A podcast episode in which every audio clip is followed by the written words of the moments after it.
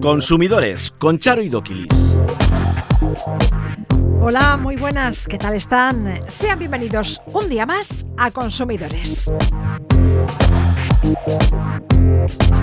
El tiempo máximo de espera en una llamada de atención al cliente será de tres minutos y las empresas de suministros de agua, luz, gas y telecomunicaciones nos tendrán que dar una solución al problema que planteemos en dos horas. Sí, sí, han oído bien. En dos horas. Son dos medidas que se recogen en la Ley de Servicios de Atención al Cliente, norma que entrará en vigor en enero de 2024. Las aerolíneas y agencias de viajes no podrán cobrarnos por rectificar los datos personales de nuestros billetes. Toda corrección deberá ser gratuita.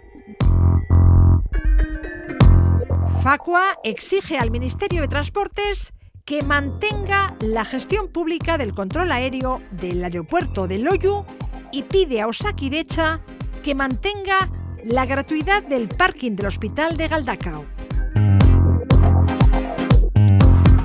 Irache edita un decálogo para manejarse seguro entre seguros.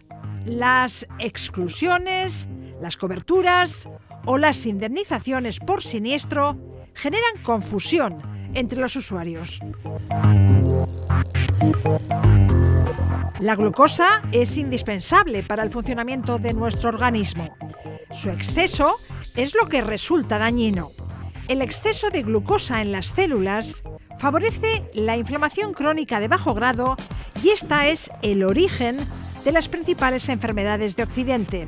La doctora Odile Fernández nos enseña a controlar la inflamación y los picos de glucosa en hábitos que te salvarán la vida.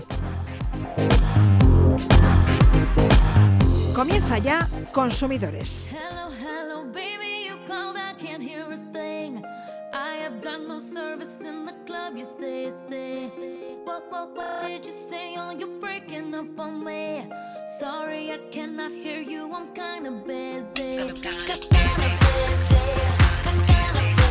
A finales de abril se aprobaba en el Congreso la Ley de Servicios de Atención al Cliente, una norma que entrará en vigor en enero de 2024 y que recoge un buen número de cambios. Entre ellos, este, el tiempo máximo de espera de una llamada de atención al cliente se fija en tres minutos. Arancha López, asesora jurídica de la Asociación Vasca de Consumidores y Usuarios, ECACOP. ¿Qué tal?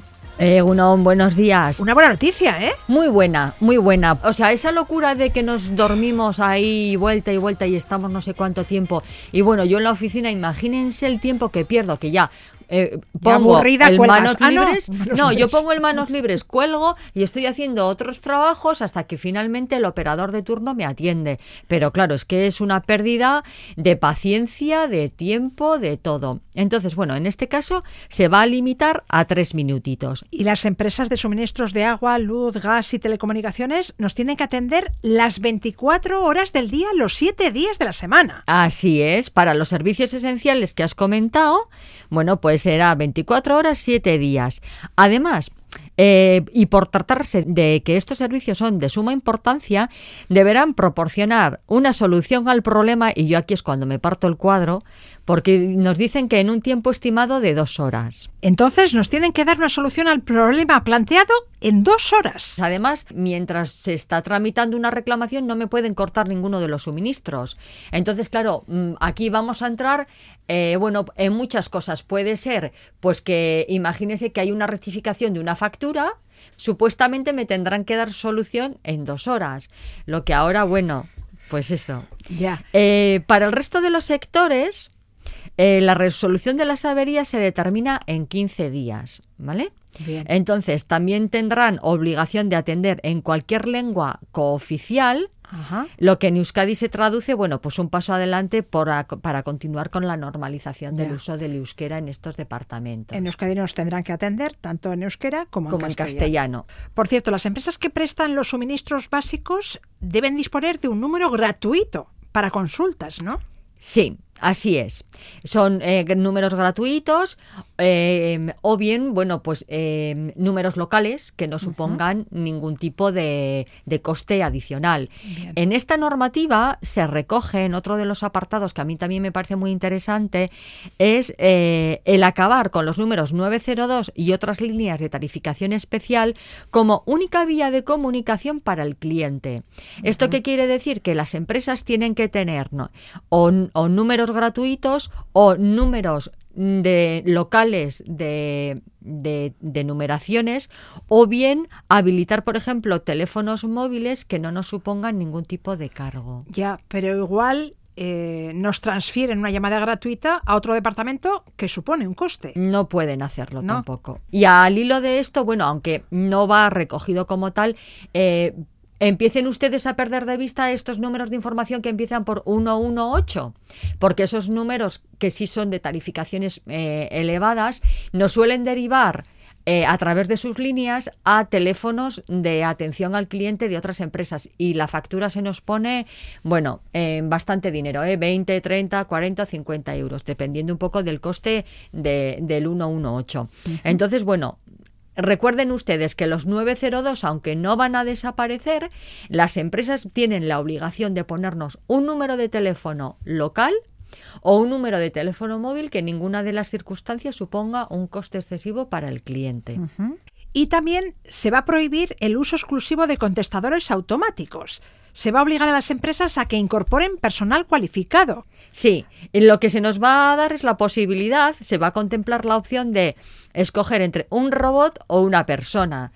Eh, claro. Para mí la elección es, clara, es clara y contundente. Bueno, a ver, esté una persona que calle un robot. Eso es. También igual hay que pensar un poco en el servicio que vamos a demandar. Es decir, por ejemplo, si yo lo que voy a hacer es dar una lectura, por ejemplo, de un contador, bueno, pues igual no es tan importante el que me atienda una persona. Entonces, en esos casos, si la locución, por ejemplo, me da la posibilidad de usted para lectura, bueno, pues marque el 1, por ejemplo. Bueno, pues se trata un poco de decir, pues a mí me da igual porque no es un tema necesario que tenga que hablar con una persona. Pero evidentemente para cualquier otro tipo de consulta, reclamaciones, etcétera, etcétera, está clarísimo que todos vamos a preferir el contacto humano y las compañías que incumplan estas obligaciones serán sancionadas.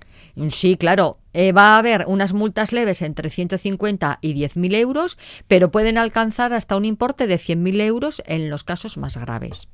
Como decíamos, todas estas obligaciones entrarán en vigor el 1 de enero de 2024. Más temas. La Agencia Española de Protección de Datos ha dictado una resolución que obliga a las aerolíneas y agencias de viaje a acabar con la práctica de cobrar a los pasajeros por rectificar sus datos personales cuando se produce un error ortográfico o tipográfico en las contrataciones online.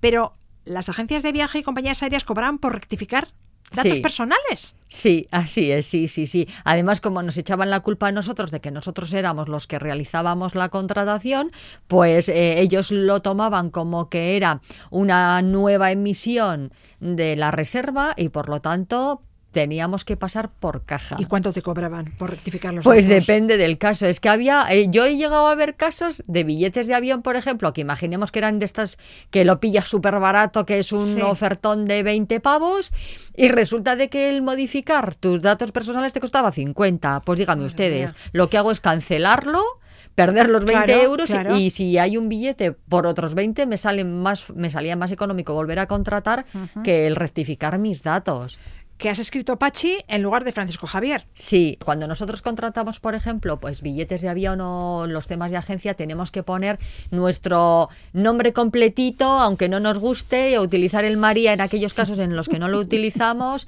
etcétera, etcétera. Entonces, en estos casos, eh, bueno, pues eh, apelando al Reglamento General de Protección de Datos y teniendo en cuenta de que lo que estamos haciendo es eh, acceder a nuestros datos, bueno, pues la Agencia Española de Protección de Datos indica que este recargo que eh, en algunos casos teníamos que abonar, que eh, queda totalmente paralizado o anulado, efectivamente. Esta decisión se ha tomado porque alguien reclamó. Sí. De ahí la importancia de molestarse en presentar una queja por escrito, siempre lo decimos. Y de hecho, fíjense ustedes si, si son efectivas las reclamaciones, que en este caso la reclamación no se puso ante nuestra Agencia Española de Protección de Datos, sino que era una cuestión que derivaba de la Autoridad Francesa de Protección de Datos eh, contra eh, un, el comparador de vuelos eDreams, que en este caso eDreams tiene sede en España y por lo tanto eh, la, agencia francesa, claro, entendió que ella, él no era el competente y le derivó el tema a la Agencia Española de Protección de, Datos que haciendo efectivo el reglamento general y, utilizando como base el derecho de rectificación que figura en este reglamento, lo que dijo efectivamente es que eh, no se puede eh, cobrar por este tipo de, cuestiones. Claro, para ellos, evidentemente, bueno, eh, ¿cómo reclamar estos casos? Bueno, pues tendríamos que reclamarlo ante la compañía aérea o agencia que hayamos contratado y evidentemente para rectificar ese error y comprobar que, mm, que no estamos defraudando nosotros tendremos, tendremos que entregar copia de nuestro DNI para que vean efectivamente que simplemente hay un error del que sí, del que sea. Bueno, pero claro, habrá que pagar y luego reclamar. Bueno, lo, claro, si nos vemos en la obligación de que eh, imaginemos que nuestro vuelo, nuestro viaje está muy cercano y de que igual no nos pueden rectificar los datos para ese momento, claro, no nos quedaría otra que pagar y luego rectificar. Pero si yo me estoy comprando un billete hoy y ese billete, por ejemplo, es para el mes de septiembre, bueno, pues si me doy cuenta a tiempo, lo que puedo hacer es reclamarlo de manera que se rectifique ese billete antes de la, de la fecha del viaje. Y una vez presentada la reclamación, ¿en cuánto tiempo me tiene que responder la empresa? Hombre, a ver, eh, lo normal es que vamos a darle, por ejemplo, 30 días. Un mes. ¿Vale? Porque ahora mismo la normativa es así. Cuando entre en vigor la ley del 2024, en 15 días nos lo tendrán que resolver. Pero en este caso vamos a darles un, un mesecito. Tomamos nota.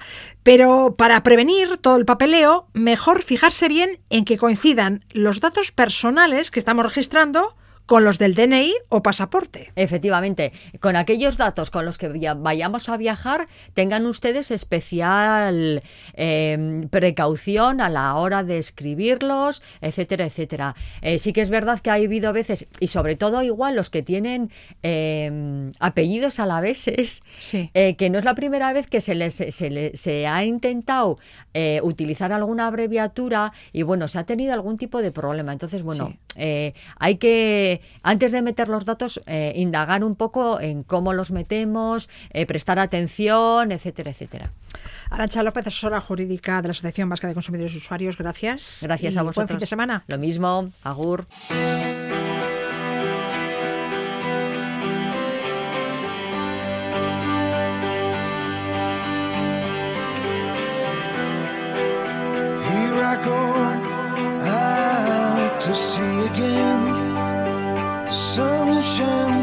Fills my hair and dreams hang in the air.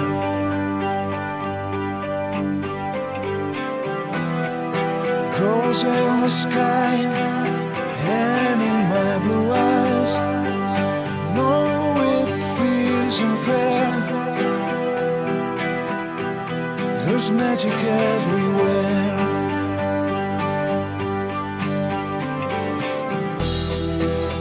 Look me standing here on my own again. I'm straight in the sunshine.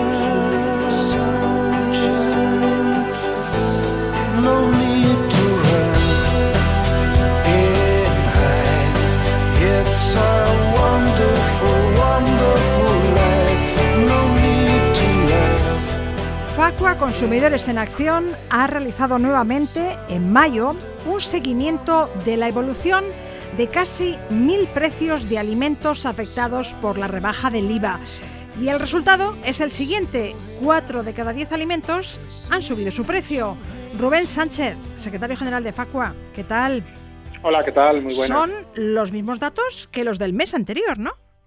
Han subido unos cuantos más, seguimos, seguimos con en torno del 44% de precios que han subido, pero hay más productos, 44 es el redondeo, digamos, que sale eh, con los decimales. Eh, la cosa va peor cada mes, aunque el salto que vimos de enero a febrero, de febrero a marzo y de marzo a abril fueron brutales. Ahora de abril a mayo no hay un incremento tan grande de, de productos que son más caros, pero ninguno, ninguno podemos eh, darlo como una valoración positiva porque los precios no bajan. Eh, son muy pocos los alimentos que han tenido una bajada de precio por determinada coyuntura, así que seguimos esperando que el gobierno haga algo y ese algo tendría que ser intervenir precios, porque no hay otra solución. No hay otra forma de frenar esta subida de precios salvo que el gobierno opte por dejar que la población se empobrezca, que la gente tenga menos poder adquisitivo, que la gente compre menos pescado fresco, menos verduras, hortalizas, frutas, porque no nos da la economía para eso o no les da a muchísimas familias.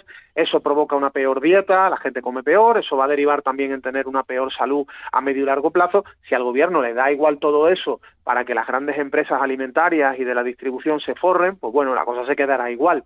Si el gobierno quiere de verdad actuar con la contundencia que merece esta coyuntura, en la que los grandes están ganando mucho y los pobres estamos perdiendo mucho, pues intervendría esos precios, que además no se trata de aprobar ninguna ley nueva, es aplicar la ley de comercio. Me comentabas que las mayores subidas de precios se han producido, como viene siendo habitual, en frutas y verduras, pero que se han incrementado los precios de todos los alimentos afectados por la rebaja del IVA, aceite, lácteos, pasta, legumbres, huevos. Efectivamente, tenemos un abanico importante de productos afectados por la rebaja del IVA. No nos creemos que todos hayan sufrido un encarecimiento de costes y que además lo hayan sufrido de la misma manera que suben el precio al consumidor final. Y entre otras cosas, no nos lo creemos porque hay productos que en el Carrefour suben y en Alcampo bajan, o que en Mercadona bajan y que en Día suben. Es decir, no es la misma tendencia en todos los comercios para los mismos productos, con lo que aquí hay algo raro. De los 438 productos, 438 38 precios que han subido, de los 1.000 que hemos analizado, nosotros sí nos creemos que algunos tengan una afección al alza porque se encareció el coste, el coste de la producción del producto. Vale, nos lo podemos creer, pero todos, los 438 han tenido una subida de costes, ahí no, no vamos a entrar en creernos a ciegas, como hace el ministro Planas, el discurso de la distribución, de que no le queda más remedio que subir los precios, exactamente eso, porque es lo que a ellos les aumentan también el precio sus distribuidores, sus eh, fabricantes, etcétera, habría que investigar al menos, y nadie investiga. Y habéis analizado los precios eh, de las principales cadenas de distribución. Habéis ido al campo, a Aldi, a Carrefour, a Día, a Eroski, a Lidl, a Hipercor, a Mercadona, y en todos los supermercados han subido los precios. En algunos han subido un 55% de los precios, en otros han subido un 30% de los precios, o sea, hacemos un muestreo, varias decenas de ¿En qué supermercados han encarecido más los precios? Pues en qué supermercado han encarecido más precios. Pues ocurren varios, ¿eh? realmente no, no, no, podríamos decir uno por excelencia que es el que más está aplicando subidas de precios, pero en cualquier caso son dentro del bloque, digamos, de los que más precios han subido, pues estaría por un lado Aldi, ha subido el 55% de los precios, Carrefour ha subido el 52% de los precios, Hipercor ha subido el 48% de los precios, esos son los que más productos han encarecido. Pero luego tenemos a Día, a Lidl y al Campo, que han subido el 44% de sus precios, a continuación Eroski ha subido el 37% de sus precios, y Mercadona el 30% de sus precios. O sea, en estos casos uno de cada tres productos los han encarecido y en los casos más eh, brutales, pues digamos que más de la mitad de los productos se han, se han encarecido. Y la única forma de frenar esta subida de precios, a vuestro parecer, es interviniendo los precios. Sí, el estudio está hecho sobre los productos, sobre los alimentos básicos afectados por la rebaja del IVA. ¿Por qué? Pues porque el Real Decreto Ley hablaba de mantener el precio sin incrementos, de no aumentar los márgenes ni el supermercado, ni el fabricante, ni el pequeño productor siquiera puede subir márgenes durante estos seis meses que va a estar en vigor la medida.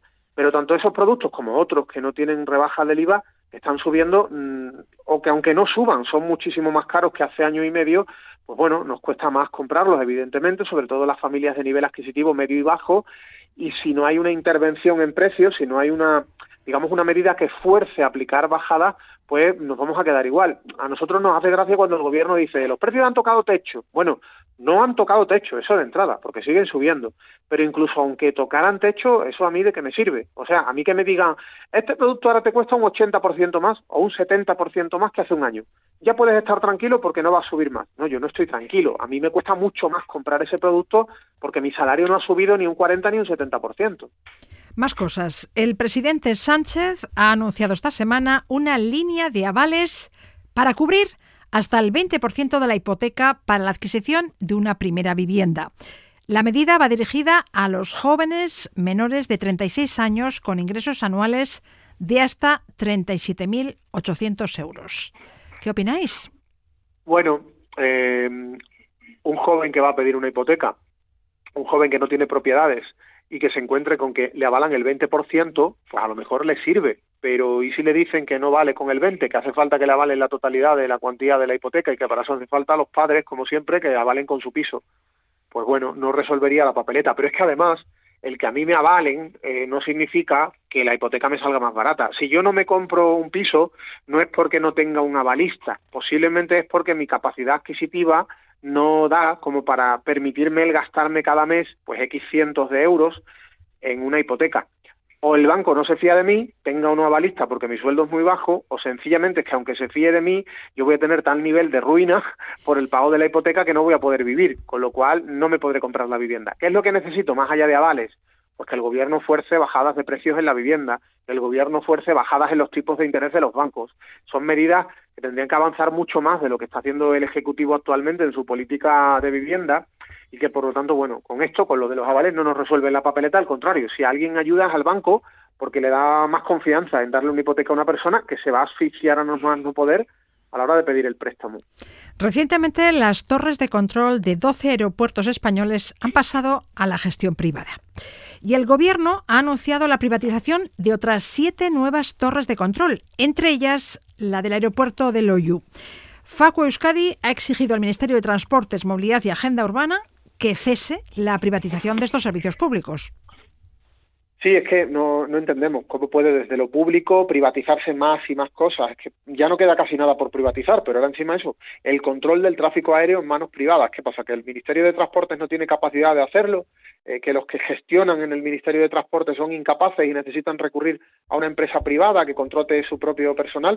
Nosotros esto no, no nos gusta, nosotros defendemos la gestión pública y sobre todo que haya gente capaz dentro de los ministerios, dentro de las consejerías, dentro de los departamentos, dentro de los ayuntamientos, que no lleguen a gobernar diciendo, bueno, pues ahora todo esto que se encargue una empresa privada, vamos a concederlo. Entonces, ¿usted para qué gobierna? ¿no?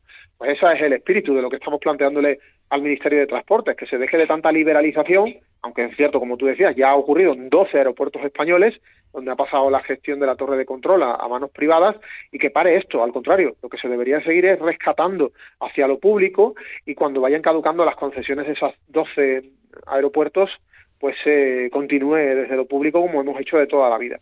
Y también parece que el nuevo parking del hospital de Galdacao, que tendrá entre 600 y 650 plazas para estacionar, podría pasar a ser un servicio de pago, ¿no? Sí, también es otra cuestión que nos preocupa y que estamos planteando reivindicaciones en ese sentido, no, no, no nos parece correcto. Hay que ver cómo además en los parkings eh, vinculados a zonas de especial tránsito, sobre todo porque la gente lo necesita, cercanas a colegios, a institutos, cercanas a universidades, cercanas o en la ubicación de, una, de un centro sanitario, de un hospital, son especialmente caros. O sea, no solamente son concesiones a empresas privadas, la gestión de esos parkings, sino que se permite en la concesión un cobro brutalmente alto, cuando a lo mejor el parking de un hospital tendría que ser gratis, al menos gratis para las personas que van allí a visitar a pacientes o que van a estar ingresadas durante un tiempo porque van a las urgencias. Rubén Sánchez, secretario general de FACO Consumidores en Acción, gracias. A vosotros como siempre. Consumidores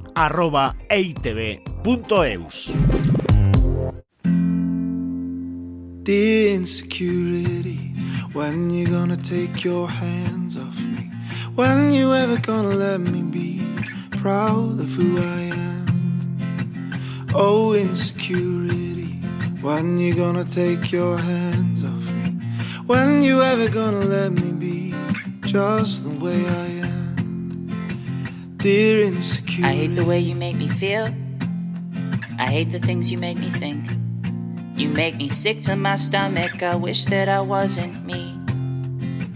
Some days when I wake up, I see myself in the mirror. I feel like what shouldn't be couldn't be clearer. My nose to my clothes, from my chin to my skin. I'll never be good enough ever again for you. So I changed for you, then I died for you, then you made me blue. If I were you, I'd hate me too. But I already feel like you do. Because you tell me I'm not worth shit, and the bad luck's on purpose. And if I'm sad, then I deserve it. But underneath the surface, I'm hurting, searching, and learning. My imperfections make me perfect. Dear insecurity, when you gonna take El mundo de los seguros sigue resultando complicado para muchos ciudadanos. La Asociación de Consumidores de Navarra, Irache, ha editado una pequeña guía con las dudas más habituales. Susana Arizkun, directora adjunta de Irache, bienvenida. Hola, muy buenas. Habéis publicado un decálogo para manejarse seguros entre seguros. Así es, ¿eh? queda bonito que sí. eso de manejarse seguro entre seguros. Sí. ¿Qué significa esto? Pues que, señores, que tenemos que saber de seguros, que todos contratamos un seguro del hogar, un seguro de coche, un seguro de salud, un seguro de lo que tú quieras, y que hasta que no tenemos un siniestro, en general sabemos muy poquito de ello. Que no modificamos estas pólizas cuando habría que modificarlas muchas veces. Y pongo un ejemplo. Si tú tienes un seguro del hogar desde hace 20, 30 años, con continente y contenido, tengamos claro, han pasado 20, 30 años, ese contenido que son todos los muebles, todo lo que se mueve, salvo hayas comprado nuevos, se van depreciando. Y si tenemos nuevos, también habrá que meterlos. Y en el continente lo mismo, no vale lo mismo la casa hace 30 años que, que ahora, no tiene que ver nada. Entonces todo eso hay que ir modificándolo. Detallemos, si te parece, las 10 dudas más recurrentes sobre los seguros. Si te parece, Susana, yo me pongo en la piel del usuario y tú, Ujú. que eres la entendida, nos respondes. Vale, perfecto. No quiero seguir con mi compañía de seguros. ¿Puedo darme de baja en cualquier momento? No. Vamos a ver, tienes que mirarte tu póliza. Suelen ser anuales, lo cual quiere decir que eh, un mes antes de la fecha de finalización de esa póliza tendrás que comunicar esa baja. Y pongo ejemplo, si la póliza es de enero a enero, en noviembre tendremos que comunicar por escrito, nada de, de por teléfono, un escritico diciendo solicito la baja a partir de enero. Ese escrito es o un burofax o un telegrama o una carta que la entregas en la compañía y te dan una copia sellada. De acuerdo. ¿Eh? Tengo que comunicarle a la aseguradora que me quiero ir con un mes de antelación al vencimiento de la póliza. Así es. Y ella, si no quiere renovármela, tiene que informarme, También con dos meses de antelación. no con uno, sino de- con dos meses de antelación. con dos. Ajá. Y de la misma manera, notificación fehaciente. ¿eh? Va- vale. Comunicando que a partir de tal fecha rescindimos el contrato con usted.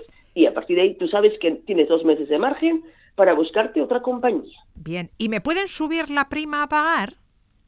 Vamos a ver, por poder subir, pueden subir, pero para eso también hablamos de lo mismo, te tienen que notificar. O sea, lo que no me vale es decir de un año para otro, ya a usted le subo un 12, un 15% porque me apetece. No, señores, si usted me va a subir, me tendrá que avisar con dos meses de antelación a la fecha de vencimiento de la póliza, otra vez lo mismo, dos meses, diciendo, le voy a subir un 13%. Y tú como consumidor en ese momento decides, quiero seguir con la compañía con esa subida o me cambio de compañía. Eso sí, si es solo subida de IPC, normalmente en la póliza lo pone claro que la subida de IPC se realizará cada año. Entonces ahí sí que no tendrían por qué notificar nada más porque has aceptado en la póliza esas condiciones. Vale, vale, vale. Pero si no te informan con dos meses de antelación al vencimiento de la póliza, no pueden subirte la prima a pagar sin más. Así es. A no ser que aparezca en el contrato que todos los años te subirán el IPC. El IPC, exacto. Y, y eso sí, eh, bueno, lle- y llega un momento en que no te han notificado, pues entonces tendrías derecho a seguir con la misma compañía y con la misma póliza un año más. Eso sí, el año que viene, teniéndolo claro, te lo notificarán y te tendrás que ir de compañía. Vale. Susana, he sufrido un siniestro. ¿El seguro debe pagarme todos los daños? Pues dependerá un poco de lo que tengamos cubierto en la póliza. Habrá que ver qué indemnización tenemos derecho, qué está excluido, qué está incluido. Y claro, hay que mirar despacio esas pólizas. Por eso digo que hay que ir actualizando las pólizas. Y pongo un ejemplo muy claro. A lo mejor tengo un seguro de la casa que cubre daños por agua hasta 3.000 euros. y justamente pues la reparación supone 5.000. ¿Qué pasa? Pues que me he quedado corto. Pues 2.000 la diferencia tendré que pagarlos yo de mi bolsillo. ¿Por qué? Porque no actualicé en su momento esta póliza y a lo mejor era jugoso y necesario haber hecho con una cobertura un poquito más amplia. Bien, bien, bien. Y recuerden, hay que acudir al contrato para saber el alcance de la indemnización que debo cobrar. Ahí aparece. Este contrato me lo deben dar por escrito, ¿verdad? Exacto. Y luego también, también tenerlo claro, no solo es la hojita, porque hay gente que me viene con la póliza, que es las dos primeras hojas, que pone excluye, incluye. No. Hay luego aparte un libro con las condiciones. Y ese libro tiene que ir unido y es el que tenemos que leerlo despacio porque ahí pone bien claro las exclusiones, las limitaciones, lo pone, pero hay que leerlo despacio. Y nos lo debe facilitar la aseguradora. Así siempre. Es que vamos a ver, tenemos derecho a tener una copia de todo ello. Si no, ¿cómo vas a luego solicitar algo si no tienes nada por escrito? Es que me dijeron que no cubría. Oiga, vamos a ver, no es que me dijeron, en primer lugar, que me digan dónde lo pone y que me lo pongan por escrito que esa es otra. Y a partir de ahí, yo a partir de ahí miraré despacio, comprobaré que tienen razón y si no la tienen, lo pelearé solo como particular o a través de una asociación de consumidores. ¿Y qué puedo hacer si el seguro me ofrece una indemnización muy baja con la que no estoy de acuerdo? Bueno, pues a partir de ahí, eh, vuelvo a repetir, solicítalo por escrito, eh, luego si tienes que mirarlo a lo mejor a través de algún otro perito a ver qué opina, ese segundo perito es por parte nuestra, que quiere decir yo tengo que pagármelo si quiero eh, contrarrestar y por lo menos que valorar que no es correcto la peritación primera, y entonces entre ellos se tendrán que poner de acuerdo. Que no se ponen de acuerdo, pues entonces podemos llevarlo vía juzgado y un tercer perito será el que valore realmente quién tiene razón, si la compañía o el usuario. ¿Hay un plazo para percibir la indemnización que me corresponde? Hombre, plazos existen con ello. ¿eh? El ciudadano dice, no existirá, sí existen. ¿Eh? No tienen que indemnizar, eso está claro. ¿En cuánto tiempo? Si han pasado más de 40 días desde que la compañía conoció el siniestro, debería pagar el importe mínimo de lo que el asegurador pueda deber. O sea, una parte pequeña nos tienen que pagar en 40 días del siniestro y el resto en tres meses. Y si no lo hace, se entiende que incurre en mora, por lo que irá aumentando la indemnización que debe pagar. O sea, tendremos derecho a una indemnización superior y lo podremos pelear y sale adelante. Entonces, en tres meses deberíamos cobrar la indemnización. Así es.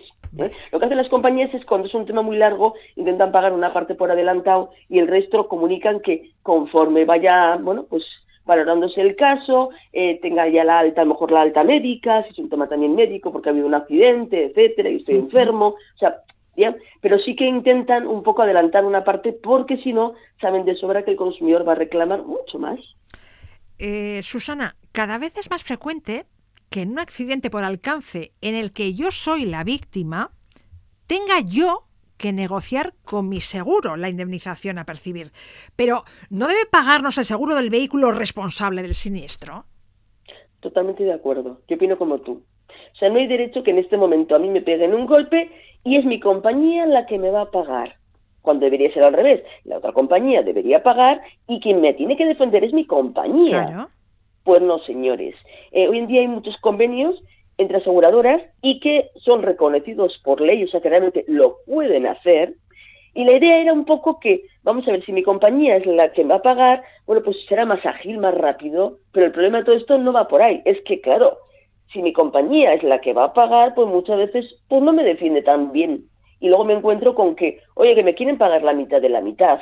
Entonces yo aquí diría que es bueno que tengamos una póliza que cubra defensa jurídica, pero con una cantidad determinada, pues 3.000, 4.000, 5.000 euros, pero con derecho a un abogado que no tenga que ser de mi compañía, sino alguien externo. Y así, mira, mi compañía no responde, no funciona, tengo mi defensa jurídica con un abogado que puede ser externo, o solicito a un abogado que sea que me defienda y que luche contra mi propia compañía. También luego ya detrás diría, si no responde, pues mira, me cambiaré de compañía porque tampoco me interesa tener una compañía que cuando tengo un problema no me defiende como consumidor. Otra duda, Susana. Si tengo un accidente de tráfico, ¿estoy obligada a llevar a reparar mi coche al taller que me indique la aseguradora? Pues normalmente no, pero ojo, hay que mirar despacio la póliza, porque hay veces que sí que indica unos talleres determinados y que tú has aceptado eso, que acudirás a los talleres, ta, ta, ta, ta, ta, y punto. Pero en general, no. En general, te dejan la opción de que elijas el taller que tú quieras Y claro, pues tú muchas veces lo que haces es, oye, pues lo quiero llevar al taller de confianza con el que hago las revisiones, sé que confío en él, sé que va a valorar exactamente cómo está mi coche y va a decir cuánto es la reparación y no me voy a encontrar con la mitad de la mitad. Y ahora que hablamos de seguros, si voy a contratar un seguro de salud, ¿tengo que informar de las enfermedades que he sufrido hasta el momento? Hombre, eh, tienes que informar un cuestionario que tienes. Quiere decir, en ese momento cuando tú vas a entrar te dicen, oiga, hay que rellenar este cuestionario de salud. Y ahí pone un montón de cosas. Entre ellas normalmente suele ser eso, contar un poco tu historial de salud. Entonces, si a partir de ahí te aceptan con todo ese historial, si luego vuelves a tener otro mismo tipo de enfermedades, no pueden decir que lo va a cubrir. ¿Por qué? Porque yo en el cuestionario lo reflejé, ustedes me lo admitieron, yo estoy pagando por ello, y entonces si el día de mañana tengo el mismo tipo de enfermedades, no pueden agarrarse a decir a que yo no lo informé, sino todo lo contrario. Me quedo con una copia de ese cuestionario y a partir de ahí hay una responsabilidad por parte de la compañía. El problema de esto es que a veces llenas ese cuestionario de salud y no te acuerdas ni a lo mejor qué enfermedad tuviste anteriormente. Pues señores, como no lo pongas, como luego tengas esa enfermedad, no van a asumir responsabilidades. O sea que hay que tener mucho cuidado cuando rellenamos ese cuestionario de salud. Visto lo visto, las exclusiones, las coberturas y las indemnizaciones por siniestro son las dudas más frecuentes que os plantean los usuarios. Así es. Y también te diré que una importante también es que en el momento que hay un siniestro tenemos siete días para dar parte a la compañía, salvo que en la propia póliza ponga un plazo mayor. Pero cuidado y hagamos cumplir ese, ese plazo. ¿Por qué? Porque si a lo mejor lo hacemos, lo alargamos mucho, podemos encontrarnos luego con que la compañía diga que como el siniestro se ha producido anterior y usted ha dejado pasar mucho tiempo y se ha deteriorado mucho, eh, pues yo qué sé, por ejemplo, un, problema derivado de la casa, por ejemplo, y hay unas humedades mayores, pues entonces habría una responsabilidad por parte del usuario y nos encontraremos con problemas. Con entonces tenemos siete días para dar parte del siniestro. Así es. Siete vale, días. Vale, vale, vale. ¿Eh? Salvo que la póliza ponga un plazo más largo. Cuidado con ello, porque si no podemos encontrarnos con posibles trabas por parte de la compañía. Susana Arizcun, directora adjunta de IRH, gracias por la información y buen fin de semana. Vale, igualmente. Hasta luego.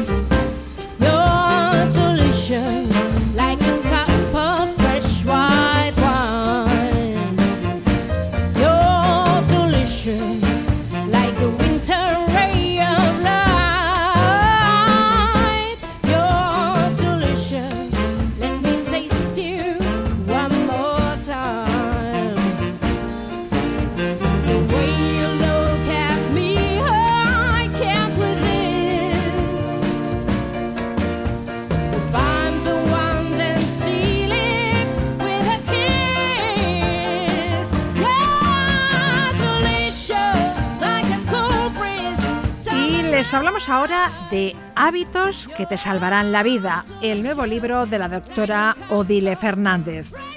Les recuerdo que a esta médica de familia le diagnosticaron en 2010 un cáncer de ovario con múltiples metástasis. Tras enfrentarse a la enfermedad, estudia desde entonces la relación estrecha entre alimentación, hábitos de vida y prevención de enfermedades. Doctora Odile Fernández, bienvenida.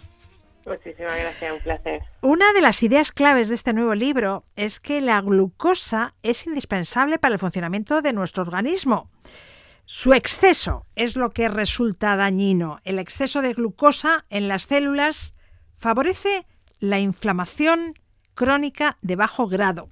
Y la inflamación crónica de bajo grado es el origen de las principales enfermedades de Occidente. ¿Qué problemas de salud a largo plazo están relacionados con la inflamación crónica? Pues es que a largo plazo, eh, cuando hay inflamación crónica, podemos hablar de mayor riesgo de diabetes, de cáncer, de enfermedades cardiovasculares obesidad, pero luego también enfermedades como podrían ser el acné, así es una enfermedad inflamatoria, la fibromialgia, la artritis reumatoide, reumatoide la enfermedad inflamatoria intestinal, eh, la psoriasis, muchas enfermedades eh, tienen su origen en el mismo sitio que puede tener el cáncer o, la enfermedad cardíaca. En el libro nos cuenta que tres de cada cinco personas que mueren lo hacen a causa de enfermedades inflamatorias.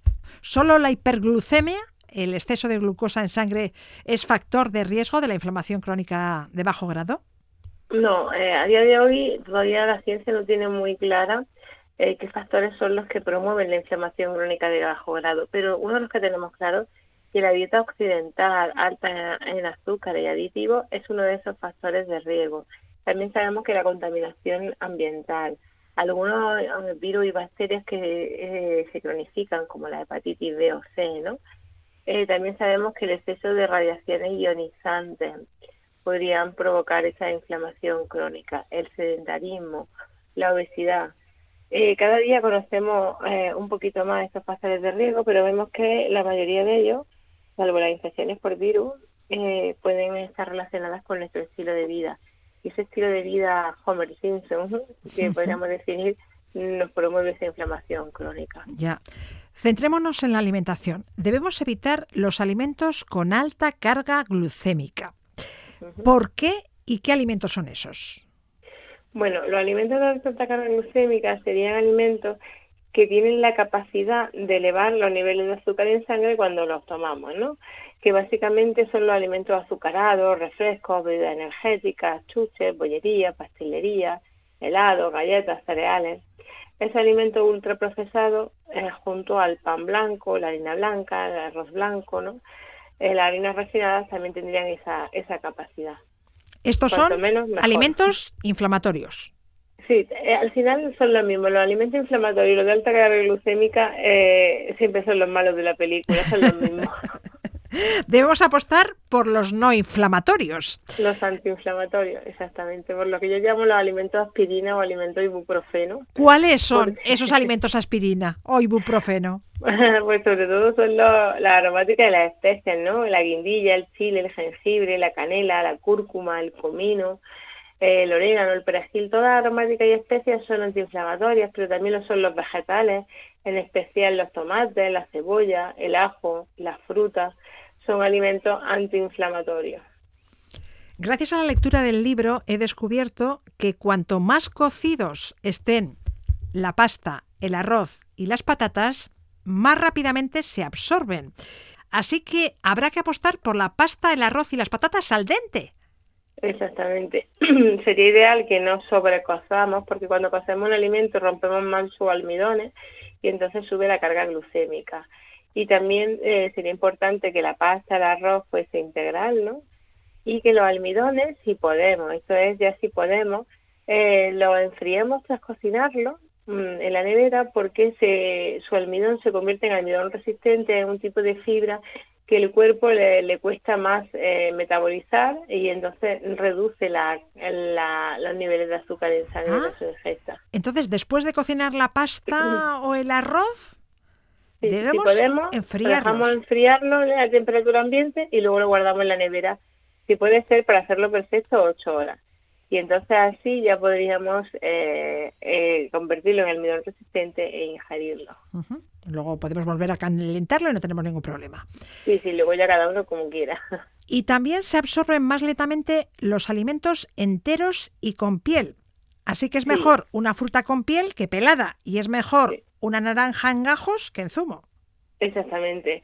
Siempre los alimentos deben ser enteros, igual que es mejor el cereal integral que el refinado, la fruta mordiscos con su piel que se que licuada o exprimida, ¿no? Igual pasaría con la patata mejor con, con su piel siempre al final es apostar por tomar el alimento entero tal y como nos lo ofrece la, naturaleza. Necesitamos glucosa. ¿Cuándo? ¿A primera hora?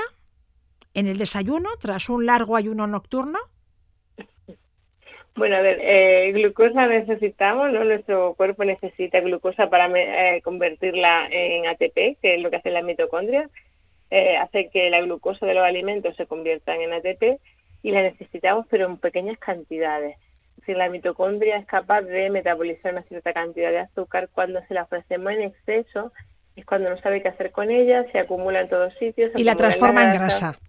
Claro, entonces la necesitamos, no hay que tenerle miedo a los hidratos, pero en pequeña cantidad, como hemos dicho antes, hidratos de calidad, no es de calidad una bolsa de chuche, ahora sí es de calidad hidratos naturales como son los plátanos o puede ser la fruta en general. ¿no? Bueno, ¿y cuándo tenemos que ingerir esa glucosa? Eso, ¿cuándo la ingerimos? Pues el mejor momento del, del día, o sea, el, el, orden correcto sería siempre ingerir esa glucosa al final de las comidas y evitar eh, que haya mucho ingesta de glucosa en las mañanas. El momento de la mañana es cuando más nos cuesta metabolizar los hidratos, entonces por la mañana decidiremos siempre un desayuno con más proteína y grasa, lo que llamamos un desayuno salado, y la fruta, o si vamos a comer un pastel, dejarlo para el postre, porque ese es el momento donde menos va a elevar los niveles de azúcar en sangre. O dile, ha dicho que debemos apostar por desayunos salados. salados. Entonces, el vaso de leche chocolateada y la media docena de galletas o el bol de cereales azucarados con leche no es lo más recomendable. Eso nada, y si podemos, mejor eh, ayunar que tomarnos eso. ¿Por qué? Porque si me tomo un vaso de leche eh, con, con galletas, ¿no? Y además con su cacao soluble, voy a hacer un pico de glucosa bastante alto. Después de un pico, el páncreas produce insulina para producir una bajada. ¿Y qué me pasa en la bajada? Que voy a tener mucha hambre, mucho antojo por más dulce y voy a, a volver a picotear, voy a volver a comer comidas dulces y entonces estaré todo el día en esa montaña rusa de azúcar, que además controla mi estado de ánimo, voy a estar todo el día una vez irritable, otra deprimido, otra eufórico, según bajan y suben los niveles de azúcar. ¿Y qué desayuno si no puedo tomar mi vasito de leche con mis galletas? Pues yo te recomendaría un huevo revuelto, una tortilla o quizá una tostada de pan integral con aceite, aguacate eh, y, un, huevo poché o una, o sea, una tostada de pan integral con humo o, ¿por qué no?, los restos de la cena de la noche anterior. Muy bien. Siempre que haya sido salada, claro. Sí, sí. ¿Que nos ha sobrado un trocito de tortilla de patatas? Pues salada.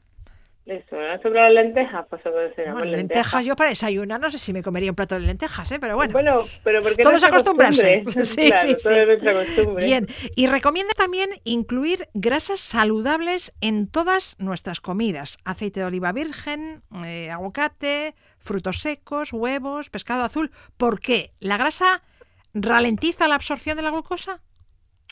Sí, la grasa y la proteína actuarían como una especie de, de emplaste, ¿no? Que hace que los azúcares pasen con más dificultad a través del intestino y se absorban hacia la sangre. Entonces, si yo tomo suficiente cantidad de grasa y proteína antes de consumir los hidratos, ya sea en forma de pan, pasta o fruta, eh, se va a producir menos elevación. Y la mejor grasa que podemos utilizar, pues, por ejemplo, el aceite de oliva virgen extra, la aceituna, los frutos secos, los aguacates. Tampoco sabía que para evitar los picos de glucemia, el orden de los alimentos es importante. Y en principio, yo diría que más da, ¿no? Si va todo al mismo sitio, pero no da lo mismo. ¿En qué orden debemos comer los alimentos? Bueno, no da igual porque eh, tú eh, imagínate que tenemos una tubería por la que van a pasar los alimentos que tomamos y de la tubería derivan en la sangre. Si yo lo primero que me tomo son los azúcares, la absorción rápida que puede tener la fruta o algo eh, industrial azucarado, directamente pasan por la tubería y producen ese pico, ¿no? El, el azúcar sería como algo líquido que pasa súper rápido y eleva los niveles de azúcar. Si yo primero tomo fibra, la fibra hace como una malla que hace que los azúcares luego pasen más tarde. Entonces la fibra sobre todo vegetal en forma de tomate, pepino, algo de ensalada, ya ralentiza la absorción. Si después Entonces lo primero que hay que tomar es la fibra, ensalada. Bien. Después grasa y proteína, que harían como ahí como una masacote, como una mezcla que impide que pasen los azúcares.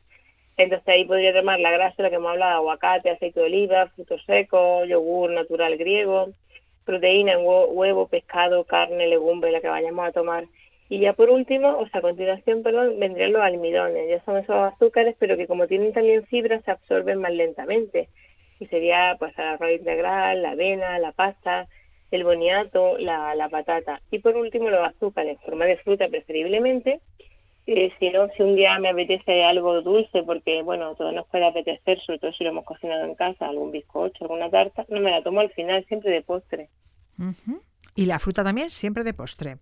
Sí, o si la tomo por la tarde, acompañada de frutos secos, de semillas, de yogur, para que no vayan nunca los hidratos solos. Siempre hay que arroparlo. Entonces, si a media mañana solemos comer una fruta, fruta con unos frutos secos, fruta con un yogur. Y lo mismo la tarde. Nunca sola. Exacto. Bien. ¿Algún otro consejo para regular la glucemia y la inflamación en el día a día? Bueno, eh, también nos vendría bien hacer ejercicio, especialmente si nos vamos a dar un paseo después de comer una comida rica en hidratos, eh, se reduce el pico de glucemia. Pero el, de manera general, hacer tres cuatro veces por semana entrenamiento de fuerza también nos regula la glucemia. E intentar comer antes de las nueve de la noche, haciendo la última comida antes de las nueve. ¿Por qué? También porque durante las horas de luz solar es cuando nuestro cuerpo es más sensible a la insulina, es cuando metabolizamos mejor los hidratos. Se ha visto que tener la costumbre de cenar tarde aumenta el riesgo de cáncer de próstata, de mama, de diabetes. Oh. Eso ya lo hacían nuestros ancestros, porque cuando se iba la luz del sol dejaban de comer porque no había electricidad, ¿no? Y eso, si yo dejo de comer cuando se va la luz del sol, eso implica un ayuno entre 12 y 16 horas. Y ese ayuno intermitente tiene muchos beneficios porque nos ayuda a los mecanismos de reparación celular, estimula el sistema inmunitario y reduce inflamación. Que tampoco es tan difícil, si 12 horas si cena a las 8, desayuna a las 8, que tampoco son tantas horas. ¿Algún otro consejo para regular la glucemia y la inflamación? Pues tener cuidado con el estrés, porque también se está viendo ya es fácil que el estrés produce picos de glucemia. Fácil decirlo, yo sé que cuesta mucho, pero bueno, eh, el intentar pararnos todos los días 10 minutos a decir dónde voy, qué estoy haciendo, qué es lo que quiero hacer con, con, mi, con mi vida, ¿no? Eh, qué cosas son prioritarias o importantes para mí, cuáles son banales bueno, pues nos puede ayudar y a través de la meditación, el mindfulness, yo puedo tener una mente más serena, más pacífica. Sé que es lo que puede que nos cueste más, pero es que es importante porque ese estrés crónico mal gestionado produce hiperglucemia y pico, eh, o sea, picos de hiperglucemia e inflamación. Más información en Hábitos que te salvarán la vida de la doctora Odile Fernández. Señora Fernández, gracias. A vosotros siempre. Noiztik zaude euriari so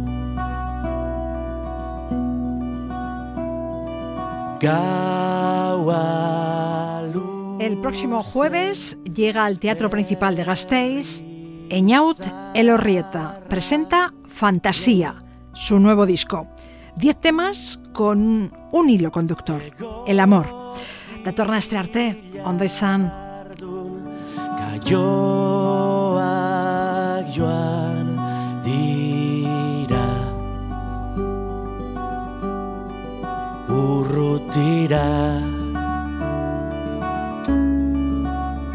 Goizaldean Autobusean zoa zenean esan zi itxasaldeko leioan zer zaitez